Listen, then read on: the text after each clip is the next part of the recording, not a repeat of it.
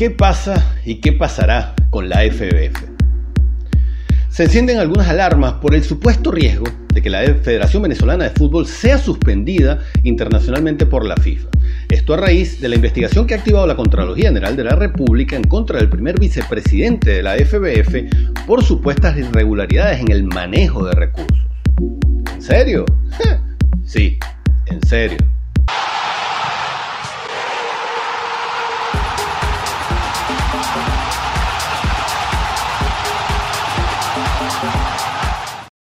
Hola, ¿qué tal? Bienvenidos a Fútbol en línea. Mi nombre Armando Naranjo. En este programa conversaremos sobre un tema que está un poco caliente y tiene que ver con la carta que la Contraloría General de la República envió a la Federación Venezolana de Fútbol informando que el señor Jesús Berardinelli está siendo investigado por supuestamente el uso indebido de fondos públicos otorgados por el Estado.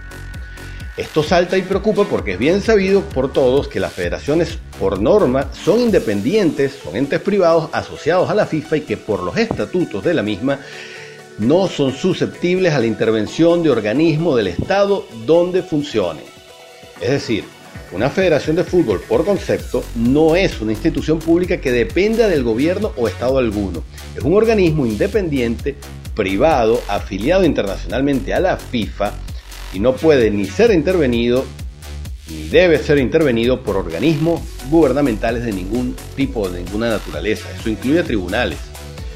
De suceder esto, cualquier federación puede ser primero suspendida por FIFA de cualquier competición internacional que incluya equipos profesionales y selecciones, y en segundo paso de continuar la intervención y no solucionarse hasta recibir la desafiliación con las consecuencias que ello acarrea. Entremos entonces al caso que amenaza a la Federación Venezolana de Fútbol en este momento. El comunicado de la Contraloría dice que, entre otras cosas, y cito textual, hace de su conocimiento que se le ha iniciado a Jesús Bernardinelli Lezama un proceso de investigación por presuntas irregularidades en el ejercicio de sus funciones como primer vicepresidente de la Federación Venezolana de Fútbol. La referida investigación está relacionada con los aspectos vinculados a los recursos otorgados por parte del Estado a esa federación en atención a lo establecido en un artículo 66 que citan.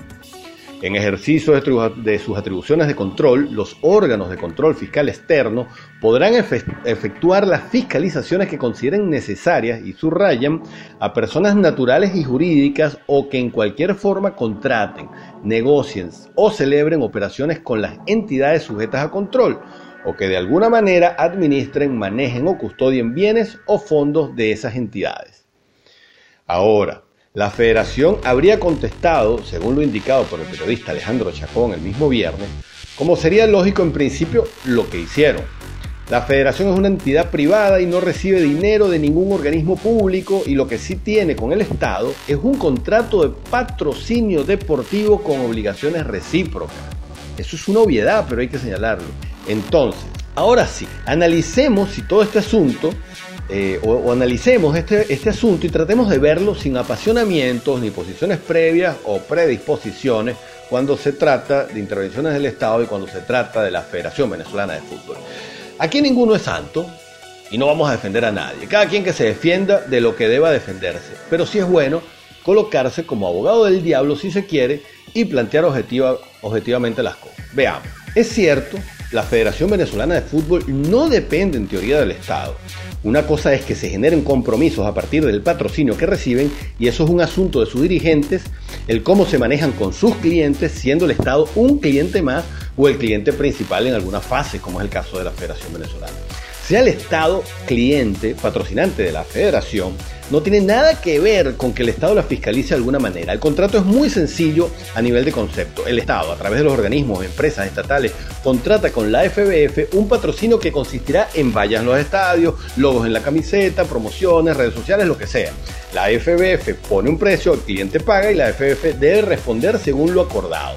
Colocar los logos que sean en los uniformes, las vallas en los partidos, los logos en la rueda de prensa, en el material POP que se les ocurra, coordinen, etc. De ahí en adelante, como lo invierte la FBF, el dinero que recibe de sus patrocinantes, sea el Estado o un privado, es su absoluto problema. La FBF verá si invierte en el centro de alto rendimiento, si compra pasajes turistas o VIP para los convocados, guarda, ahorra, invierte, ya eso es cosa de la federación. de esta y de cualquier otra como ente privado. Ahora sí, si dirigentes malversan, desvían o se cogen fondos destinados a otros temas del fútbol programados y que están fuera de sus ingresos como miembros de la federación, entonces la misma FBF, la misma federación, tiene su reglamento y estamentos que le permiten en teoría hacer, ejecutar y sancionar de acuerdo a sus propios controles. Que no lo hagan, que no lo hayan hecho, ya es otra cosa que además le corresponde a quien lo denuncia demostrarlo. Que son santos, seguro que no, pero no es el tema de este programa, al menos hoy no lo es. La intervención de la Contraloría entonces encarna importantes riesgos para la Federación Venezolana de Fútbol y por ende al fútbol venezolano. Por la FBF puede informar Puede la FBF informar a la FIFA sobre esto y la FIFA actuar en consecuencia, generándose entonces la probable suspensión de la FBF. Desde la Contraloría se estarían enfocando en la persona y no en la institución, buscando con esto supuestamente no poner en riesgo la federación. El problema está en que de igual forma la Contraloría no podría llegarle a Berardinelli porque esto sería un asunto a tratar solo y exclusivamente dentro de la federación. Ya ver malversación, por ejemplo. Mientras tanto, en la, FB, en la federación hacen piña y responden al Contralor de la República. Lo poco convencional, además de esto, es que es irregular que un ministro también sea miembro de la directiva de la FBF, cosa que está en disonancia con el reglamento FIFA en ese respecto. No debe un funcionario público tener cargo dentro de un ente federativo. Lo más enredado de esto es que la FIFA sabe, sabe esto y aprobó las últimas elecciones de la federación. Pero ahora, dado el caso, parece que pudieran echarse atrás y tomar una nueva decisión distinta a la original. La suspensión no será ahora. Eso tiene un proceso, pero está ahí. Primero la FIFA debe recibir una notificación de parte de la Federación Venezolana de Fútbol. Luego de analizarla, entonces la FIFA contacta al gobierno del Estado interventor advirtiendo la situación. Si no es respondida o no hay un cambio en este sentido, entonces la FIFA suspendería a la federación, quedándose fuera entonces los equipos profesionales del fútbol fuera de competir en Suramericana, en Libertadores y la Vino Tinto también fuera del calendario de eliminatorias. Luego, si esta situación se mantuviera, entonces la FIFA podría reunirse para tratar y votar la posible desafiliación de la Federación Venezolana de Fútbol en un caso más extremo. ¿Qué puede pasar? Todo y nada. Hablemos de rumores y posibilidades reales para cerrar esto.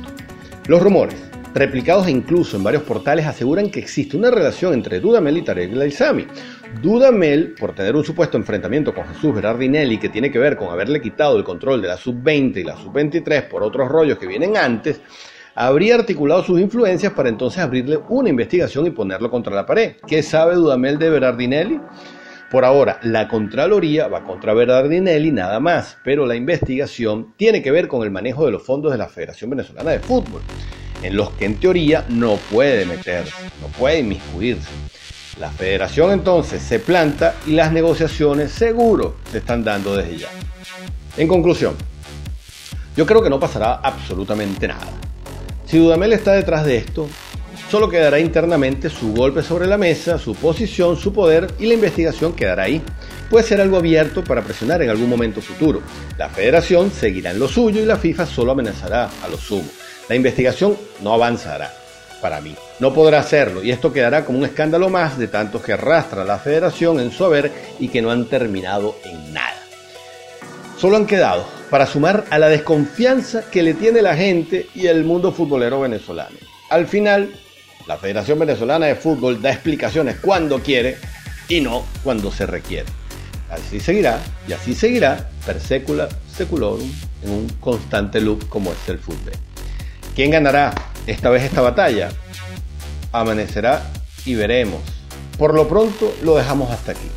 Esta fue una edición más de Fútbol en línea. Mi nombre Armando Naranjo y la invitación a seguir conectándonos a través de este programa que también lo tienen disponible en su formato podcast a través de Evox y Spotify, así como también a través de sinruido.net. Gracias por conectarte, suscribirte y comentar en esta comunidad que de a poco vamos formando. Esto es Fútbol en línea. Nos vemos.